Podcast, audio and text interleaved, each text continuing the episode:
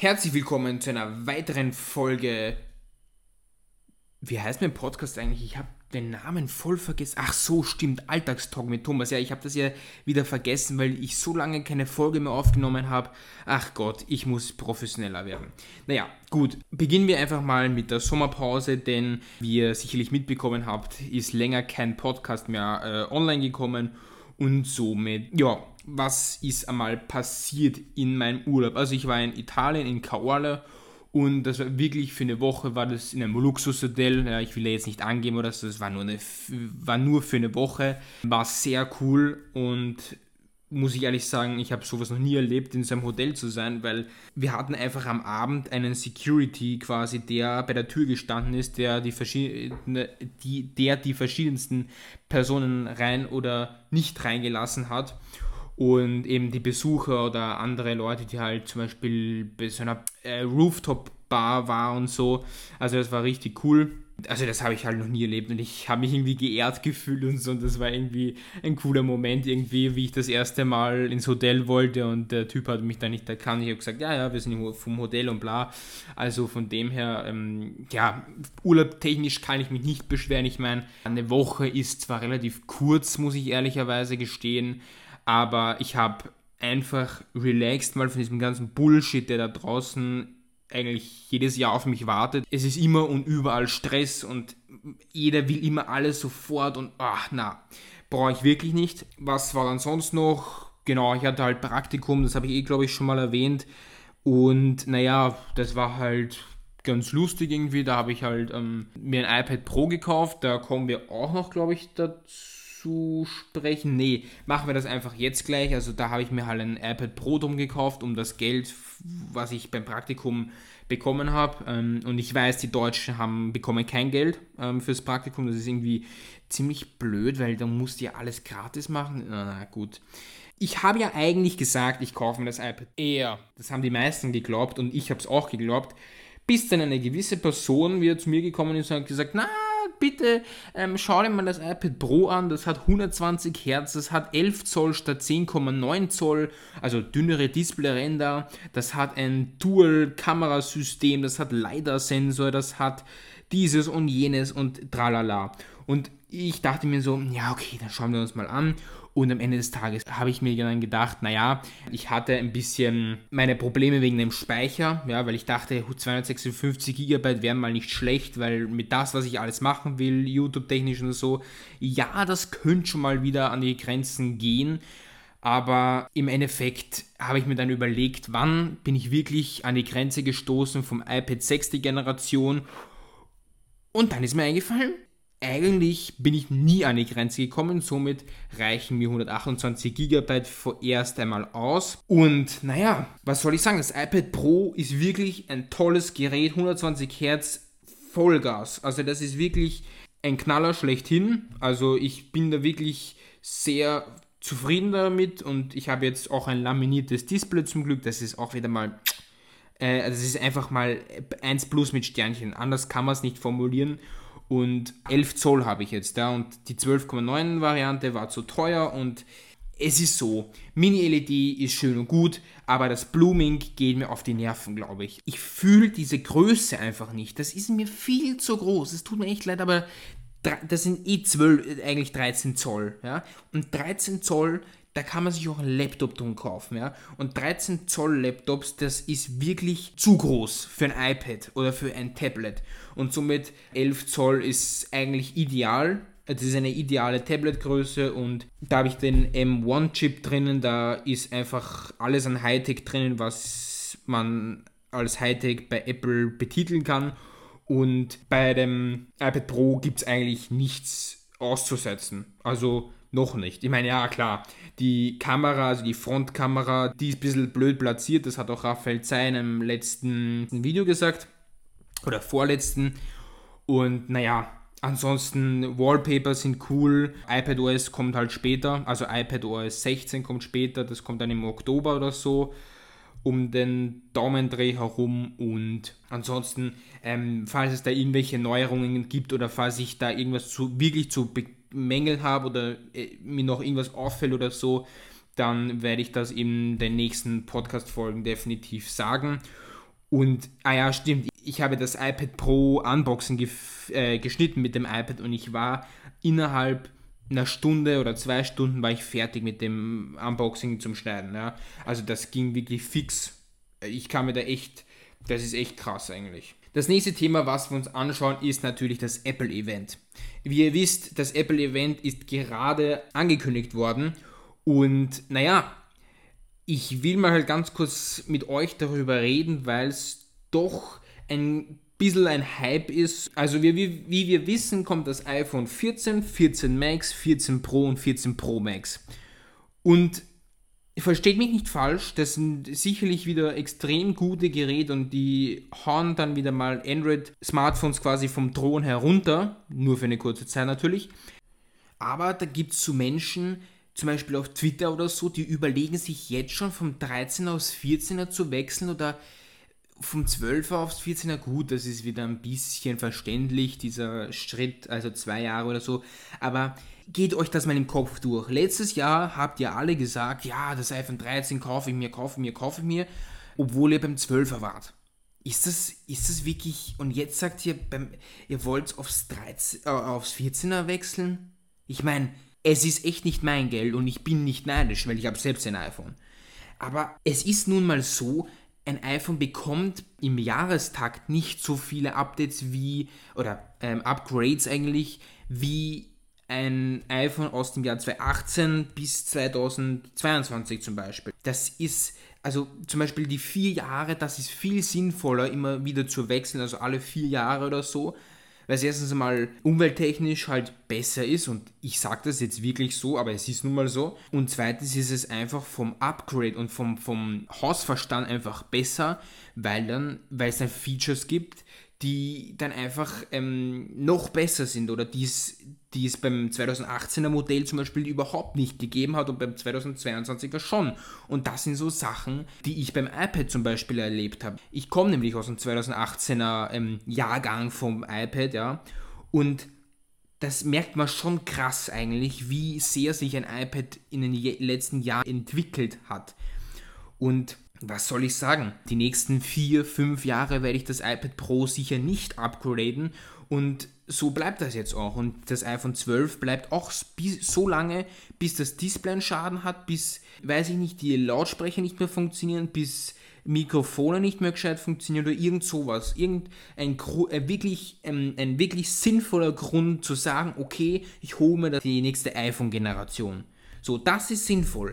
Aber wenn das iPhone 12 von 2020 noch funktioniert und man sagt, man wechselt aufs iPhone 13er und dieses Jahr sagt man, man wechselt aufs 14er, obwohl alle zwei Geräte, die man sich bisher gekauft hat, funktionieren, dann macht das in meinen Augen überhaupt keinen Sinn. Jedes Jahr stelle ich mir eigentlich dieselbe Frage. Die Leute, die ein iPhone quasi jedes Jahr updaten, das macht in meinen Augen keinen Sinn, außer ja, außer man kauft sich die Pro-Modelle. Das ist wieder was anderes, weil da tut sich wirklich was. Also wie wir gesehen haben, zum, vom iPhone 11 Pro aufs iPhone 12 Pro, zum Beispiel der, ähm, die Form hat sich verändert, also der Rahmen ist halt ein bisschen eckiger geworden. Ähm, dann halt ähm, das Display ist, glaube ich, gleich geblieben oder so. Die Displayränder sind dünner geworden und so. Die Kamera wurde besser, größer und so. Dann beim iPhone 13 Pro wurde 120 Hertz hinzugefügt und ähm, ja, und die Notch wurde kleiner und so. Das sind so Sachen, okay, die verstehe ich. Mit dem Display, mit der Wiederholrate und bliblablub. Aber beim ganz normalen iPhone ohne Pro, da gibt es noch immer 60 Hertz. Da wird dieses Jahr wieder eine Notch sein. Der wird genauso gleich sein wie beim iPhone 13. Die Lautsprecher werden auch genauso gleich sein. Der Formfaktor wird wahrscheinlich genau der gleiche sein. Die Kamera wird nur besser. Der Akku wird wieder besser. Das Display bleibt gleich. Ja, was ist da sinnvoll? Das ist meine Frage. Und vielleicht gibt es neue Farben. Wow. Beim neuen iPhone ist immer der Akku am besten, die Kamera am besten und so weiter. Aber ich will jetzt nicht auf euch herumbashen. Ihr könnt machen, was ihr wollt. Ähm, nur ich finde halt den Sinn darin, dahinter nicht. Logitech Combo Touch, eine gute Alternative. Das ist eine Tastatur fürs iPad und da gibt es auch ein Trackpad dafür. Und das kann man abnehmen, so wie bei einem Surface Laptop. Oder nein, nicht bei einem Surface Laptop, sondern bei so einem ähm, ganz normalen Surface halt. Und ich habe das mal einfach im Vergleich verglichen mit dem Magic Keyboard von Apple. Und ich weiß nicht, warum Apple sowas macht. Sie bringen eine Tastatur um über 300 Euro raus. Ge geht euch das mal im Kopf durch. Über 300 Euro für eine scheiß Tastatur. Die hat weder Funktionstasten noch hat sie irgendeine Möglichkeit, das iPad quasi gescheit zu schützen. Ja, klar, wie das in irgendeiner Weise geschützt, also mit hinten und vorne, also Displayschutz und, und, und Rückseite vom iPad, aber wenn es runterfällt, fällt es normalerweise immer auf den Rahmen. Und genau beim Rahmen gibt es keinen Schutz. Es ist so wie bei diesem Smart Folio, was ich neben mir gerade stehen habe mit dem iPad. Da gibt es auch keinen Schutz für den Rahmen. Und klar ist das wurscht. Der Rahmen, das ist, der muss das irgendwie aushalten und so. Aber 300 Euro oder noch mehr. Ja, eigentlich die 12,9 Variante kostet sogar 400 Euro, habe ich jetzt auf Apple gesehen. Und ich sag's wie es ist. Ich gebe das Geld ganz, ganz, ganz sicher nicht für diesen Mist aus, weil ihr müsst euch das so vorstellen. Ja, klar ist vieles hochwertiger, zum Beispiel die, die Tastaturbeleuchtung ist ein bisschen heller und ein bisschen schöner und luxuriöser. Das Trackpad ist ein bisschen besser und keine Ahnung. Aber diese Logitech Combo Touch, ich habe die ja jetzt schon circa eine Woche. Und ich sag's wie es ist da gibt es nichts zu meckern. Die ist hundertmal besser als dieses Magic Keyboard. Weil dieses Magic Keyboard ist einfach vom Material her, ja, es ist halt aus Gummi und so, ist schon irgendwie, weiß nicht, ob das besser ist. Das weiße, insbesondere das weiße Modell, oder das, die, die, ja doch, das weiße Modell vom Magic Keyboard, ich weiß nicht, wie schnell das vergilbt oder so. Fangen wir erstmal der Reihe nach an. Also zum Beispiel beim Schutz hast du beim Logitech, bei der Logitech Combo Touch schon mal viel mehr. Der Apple Pencil wird dadurch nicht geschützt, also der fällt ab, wenn er abfällt und dann ist er verloren oder auch nicht. Dann gibt es natürlich eine abnehmbare Tastatur, damit das iPad leichter wird oder kompakter oder sonst irgendwas. Und auch das Trackpad ist mehr als gut und das wird den meisten Leuten wirklich gut gefallen. Die Tastatur ist natürlich für Tastatursnobs nicht so toll, also wie Raphael Zey das sagen würde. Die ist natürlich da ein bisschen zu schwammig und ein bisschen, weh, äh, bisschen zu wenig Weg, hat er gesagt und so.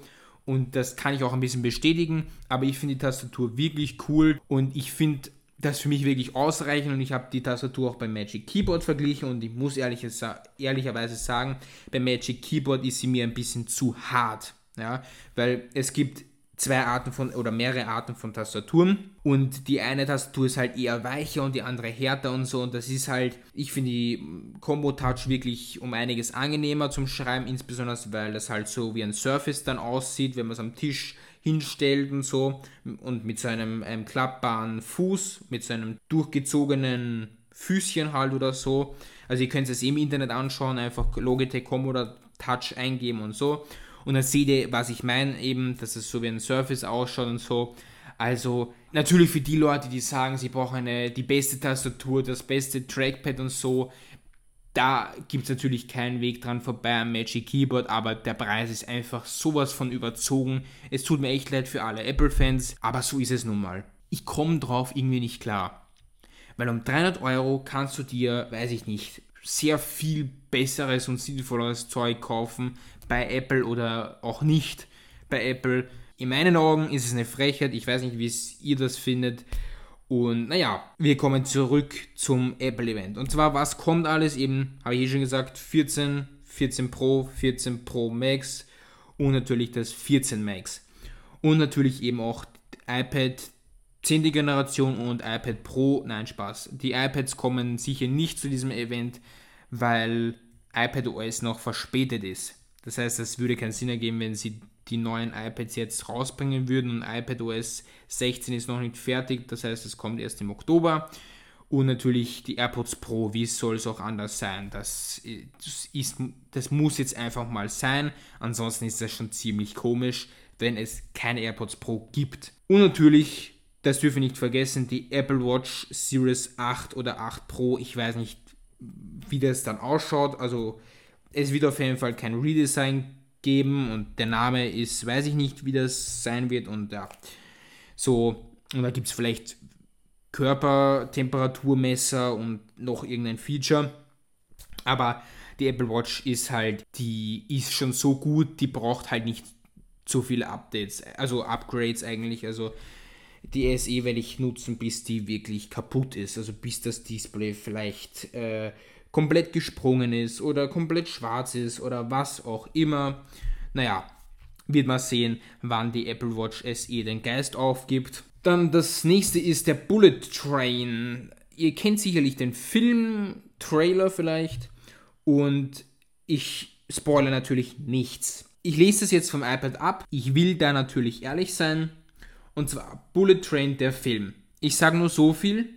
Sehr guter, unterhaltender und brutal lustiger Film. Und mit brutal meine ich nicht nur brutal lustig, sondern auch brutal wie sie kämpfen und wie das Blut spritzt und so weiter. Dann gibt es noch ein paar Stichwörter. Mandarine, Zitrone, Aktenkoffer, Bumm, also ein großes Bumm und natürlich Kyoto, viel Blut. Mehr sage ich nicht. Das nächste ist natürlich eine eher schlechtere, beziehungsweise für mich bessere Nachricht und zwar Apple geht gegen Beta-Profil-Portale vor. Na servus.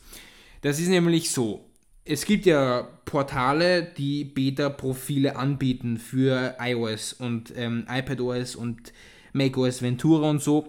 Und dagegen geht jetzt Apple vor, weil Apple nicht will, dass, die, dass irgendwelche anderen Leute quasi die Software verbreiten ähm, beim Volk. Und Apple ist generell, was Software anbelangt, sehr, sehr streng, weil Apple will halt nicht dass irgendwelche ungewollten Dinge mit Apple Software passieren. So könnte man es vielleicht ausdrücken. Dann gibt es noch eine gute Nachricht und zwar die Terroropfer Hinterbliebene in Wien haben 450.000 Euro Opfer vorbekommen.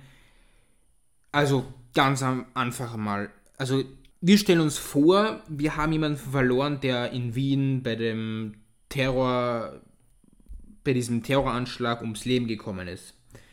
Und dann kommt die Regierung quasi zu einem und sagt, hier die 450.000 Euro als Opferfonds, also als Entschädigung oder so. Und du hast erstmal, natürlich hast du es ein bisschen schon verarbeitet wahrscheinlich oder eben noch nicht, weil 450 Euro, das darf man auch nicht unterschätzen, das ist eine immense Summe. Also das ist wirklich, das ist so wie als würdest du im Lotto gewinnen. So viel ist das. Nur dann denkst du darüber nach mit dem Geldkoffer, da weiß nicht, wie sie das gemacht haben. Also, die haben das, die haben das, ich glaube nicht, dass sie das überwiesen haben, oder? Nee, nee, nee, nee, das haben sie ganz sicher nicht, weil das ist viel zu unpersönlich. Aber was weiß man schon. Naja, gut. Und dann natürlich kommt es wieder hoch, ein Menschenleben ist viel mehr wert. Das ist keine Frage eigentlich. Weil natürlich Geld ist noch immer Geld und eine Person, die gestorben ist, die kannst du nicht mehr wiederbeleben. Die ist, ja, tot leider. Und naja, klar, die Regierung musste irgendwas tun, dass die Hinterbliebenen ähm, quasi entschädigt werden. Das war auch im Vorhinein klar. Nur ein Menschenleben ist noch immer mehr wert. Und mehr kann ich dazu auch nicht sagen, weil, ja, ich weiß nicht, wer den Podcast hört und ich will auch keine Wunden oder so aufreißen. Ich wollte nur sagen, dass ich das in der U-Bahn-Station gelesen habe. Also da gibt es immer diese Displays in Wien und da stand das halt gerade oben. Und das musste ich mir natürlich notieren für den Podcast. Ja, und dann habe ich ein Video gesehen über den gewissen Ted Lasso. Ja, das ist ja eine Apple TV-Serie. Und da habe ich mir mal das Making-of dazu angeschaut. Natürlich gibt es nicht so viel dazu, das ist auch klar. Aber ich habe nie gewusst, dass das so viel, dass da so viel Arbeit dahinter steckt. Weil ihr müsst wissen, die haben zum Beispiel im Stadion ein Fake-Publikum verwendet. Und das funktioniert so, dass sie den einen Shot abfilmen, das sind circa, weiß ich nicht, 20 Personen oder 9, sagen wir, es sind 100 Personen oder so. Die setzen sich alle in einem Quadrat auf in dem Stadion. Diese Szene wird abgefilmt, wie sie jubeln und irgendwelche Fahnen schwenken und was weiß ich.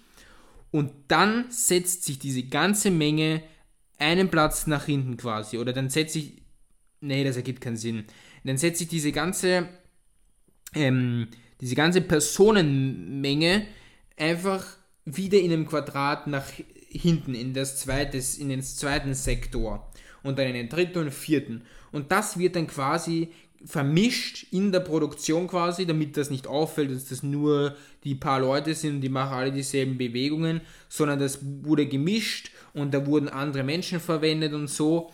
Und naja, das ist halt in der Pandemie entstanden. Die mussten das so machen, weil die konnten ja keine 3000 Menschen da in ein Stadion packen oder weiß nicht, wie viele reingehen.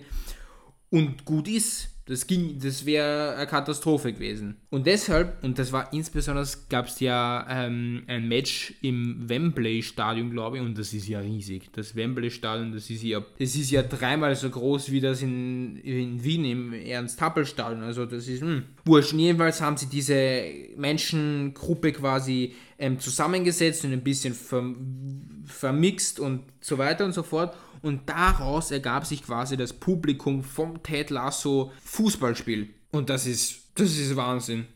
Und das machen die aber nicht nur bei Ted Lasso, sondern das machen die bei anderen Filmen. Zum Beispiel gab es einen Film, da haben sie eine Party ge gehabt oder so in dem Film. Und diese Party hat aber ausgeschaut, das waren 100 Menschen zum Beispiel. Und die haben sich ganz verschieden, immer wieder in die verschiedensten Positionen ähm, gesetzt haben dann diese Shots abgefilmt. Das ist ganz normal wie bei Ted Lasso.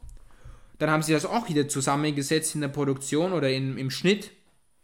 Und dann haben sie natürlich auch andere Lichtfarben so draufgeworfen. Zum Beispiel im ähm, linken oberen Eck haben sie dann zum Beispiel blau, dann im rechten oberen Eck haben sie rot und im anderen wieder grün und wieder das andere Eck dann wieder ähm, weiß und so. Also das ist schon krass. Und das setzen sie dann alles zusammen und die Belichtung macht das einfach aus. Also das ist Wahnsinn. Und wie viel das kostet wahrscheinlich. Das ist ja, die Menschen müssen ja auch alle bezahlt werden. Kameramann, der Cutter, die ganzen Personen, die da auf den Tribünen stehen oder sonst wo herum ähm, winken und so. Und das ärgste Beispiel ist Bullet Train. Ja, der Film, den wir vorhin besprochen haben der wurde auch in der Pandemie gedreht, oder dieser Bullet Train. Da, wo sie die ganze Zeit gekämpft haben und ähm, ein paar Späße gemacht haben und so weiter. Den gibt's gar nicht. Dieser Zug hat nie existiert oder sonst irgendwas, nämlich die haben einfach die Kabine ein bisschen größer gemacht für diese ganzen Kameras und für die ganzen Stunts und Kämpfe und bla. Und das waren alles nur Attrappen, die sich zu einem gewissen Maß bewegt haben. Das waren vielleicht drei, vier Meter haben sie sich bewegt und das war es auch schon wieder für den einen Shot aber. Und es ging immer so weiter. Also, das waren wirklich nur so weiße, fette Pappkartons, wenn man es genau, also weiß ich, Pappkartons waren es nicht, aber so einfache Schachteln in einem Filmstudio und da haben sie halt gekämpft, die ganzen Shots aufgenommen und gut war's. Und das war auch sicher nicht billig, das muss man auch sagen. Und da merkt man erst, wie viel Arbeit oder wie oder was Hollywood heutzutage alles kann. So, man glaubt alles, ja, es muss ja alles live sein, ein bisschen Greenscreen und gut ist. Nein, das war in der Pandemie anders und da mussten sich natürlich die Regisseure und die ganzen Personen, die für den Film erstmal verantwortlich sind, also dass da alles mal organisiert wird und keine Ahnung, das muss ein Heidenaufwand gewesen sein, in der Pandemie einen Film zu produzieren.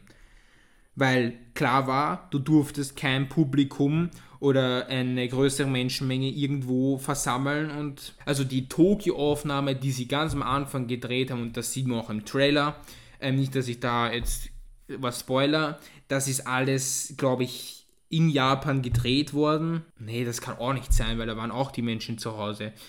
Ja, ist die Frage, wie sie das gemacht haben. Entweder sind das alles Fake-Personen, die da gehen, weil es muss ja auch gehen, irgendwelche Fake-Personen quasi einsetzen und die so tun lassen, als würden die zum Bahnhof rennen ähm, und so weiter. Also, das muss schon ziemlich viel Arbeit sein, so einen Film zu produzieren in einer Pandemie. Dann war ein Tomorrowland vor drei Wochen, vier Wochen, ich weiß es nicht. Es war auf jeden Fall ein gigantisches drei Wochen End-Event und das wird aber so sicher nicht mehr stattfinden. Also höchstens zwei Wochen immer beim Tomorrowland, aber das war halt jetzt eine Ausnahme, weil natürlich nach der Pandemie und so, da muss man mal länger Party machen und so. Also beginnen wir erstmal mit der Mainstage. Da sind unter anderem Nicky Romero, Martin Garrix, wer ist da noch aufgetreten? Lukas und Steve, Steve Aoki und so weiter.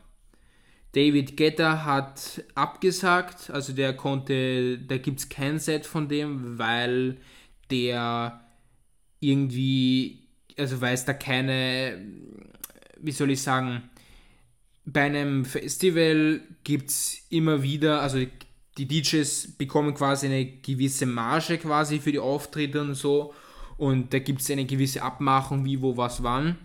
Und da war halt David Guetta nicht einverstanden, einverstanden und somit hat ähm, man gesagt, dass David Guetta nicht auftritt dieses Jahr.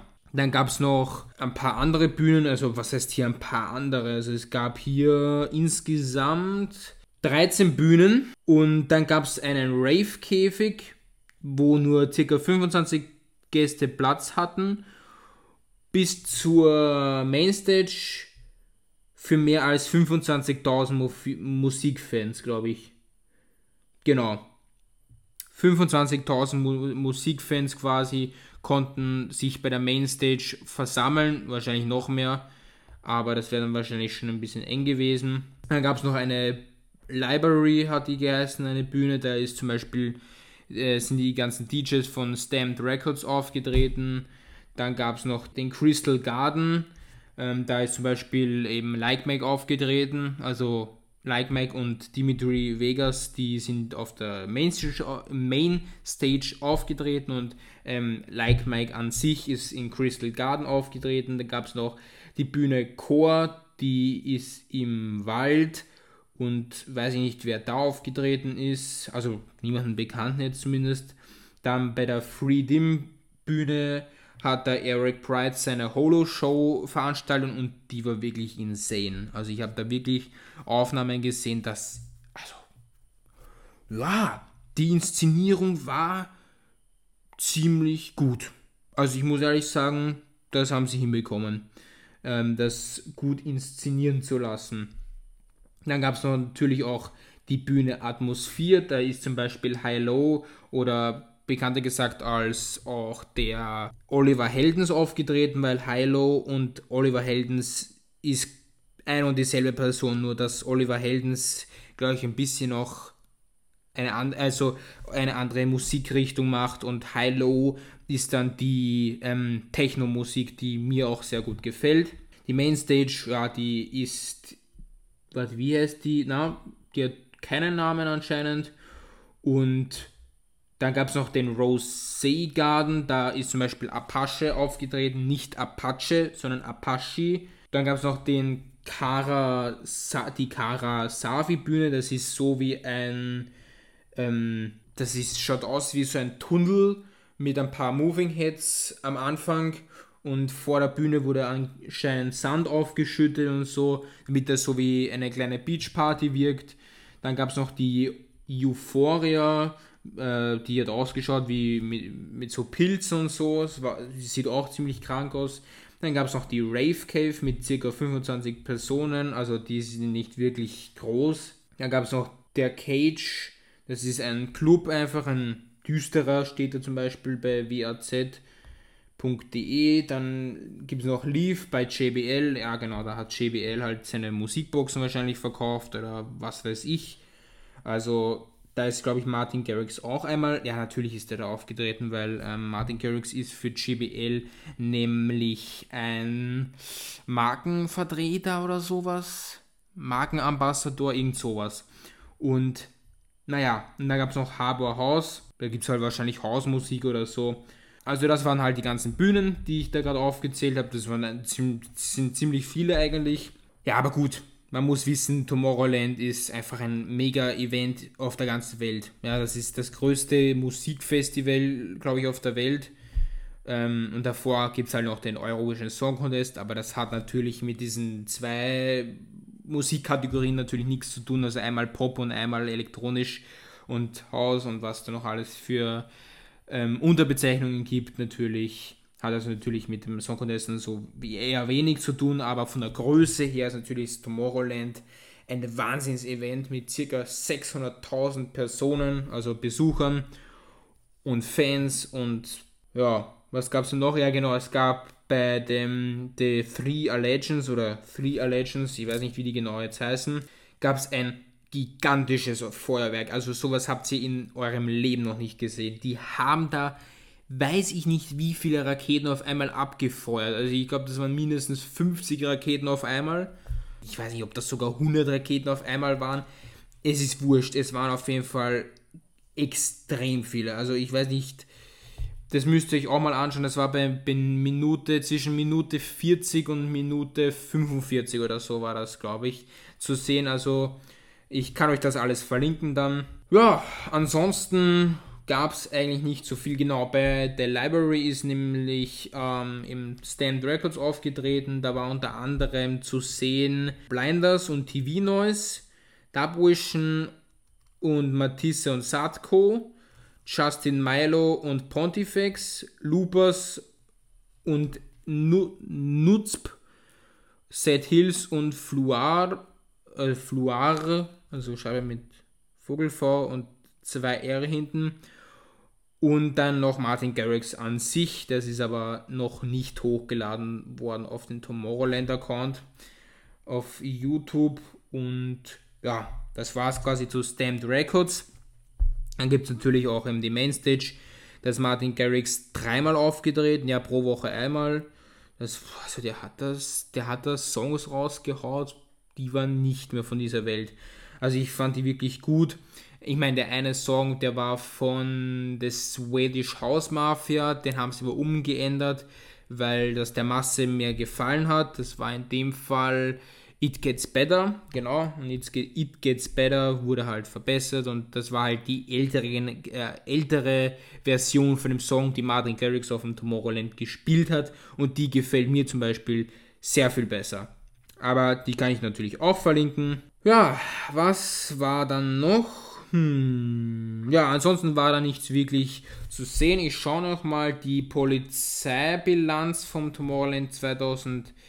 22, weil das ist auch immer wieder interessant zu sehen, was da so passiert ist, also im Hintergrund oder so, weil natürlich auf seinem Event kommen sehr viele Drogen und sehr viele ähm, Kriminalitäten zusammen und deshalb schauen wir einmal, was da so war. Polizeibilanz. Also hier steht Während des dritten Wochenendes von Tomorrowland, das in Boom über die Bühne ging, wurden 21 Drogenhändler festgenommen und insgesamt 54 Dealer erwischt.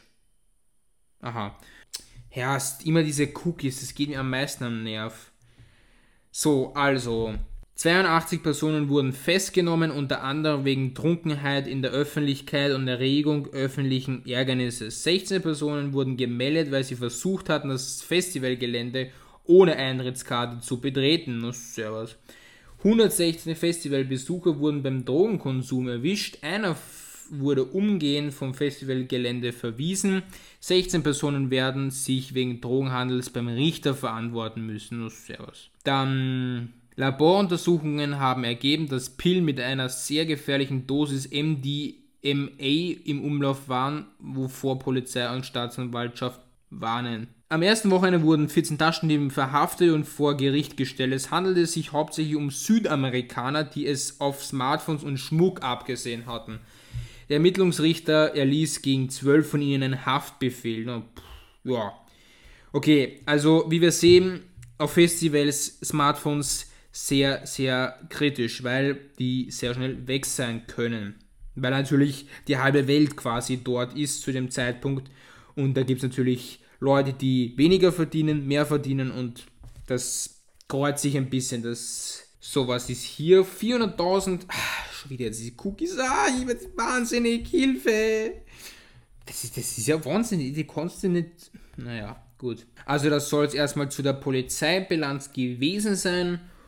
Und Praktikum, ja, das habe ich jetzt auch noch aufgeschrieben, aber das brauchen wir ehrlich gesagt nicht mehr, weil das habe ich eh schon gesagt.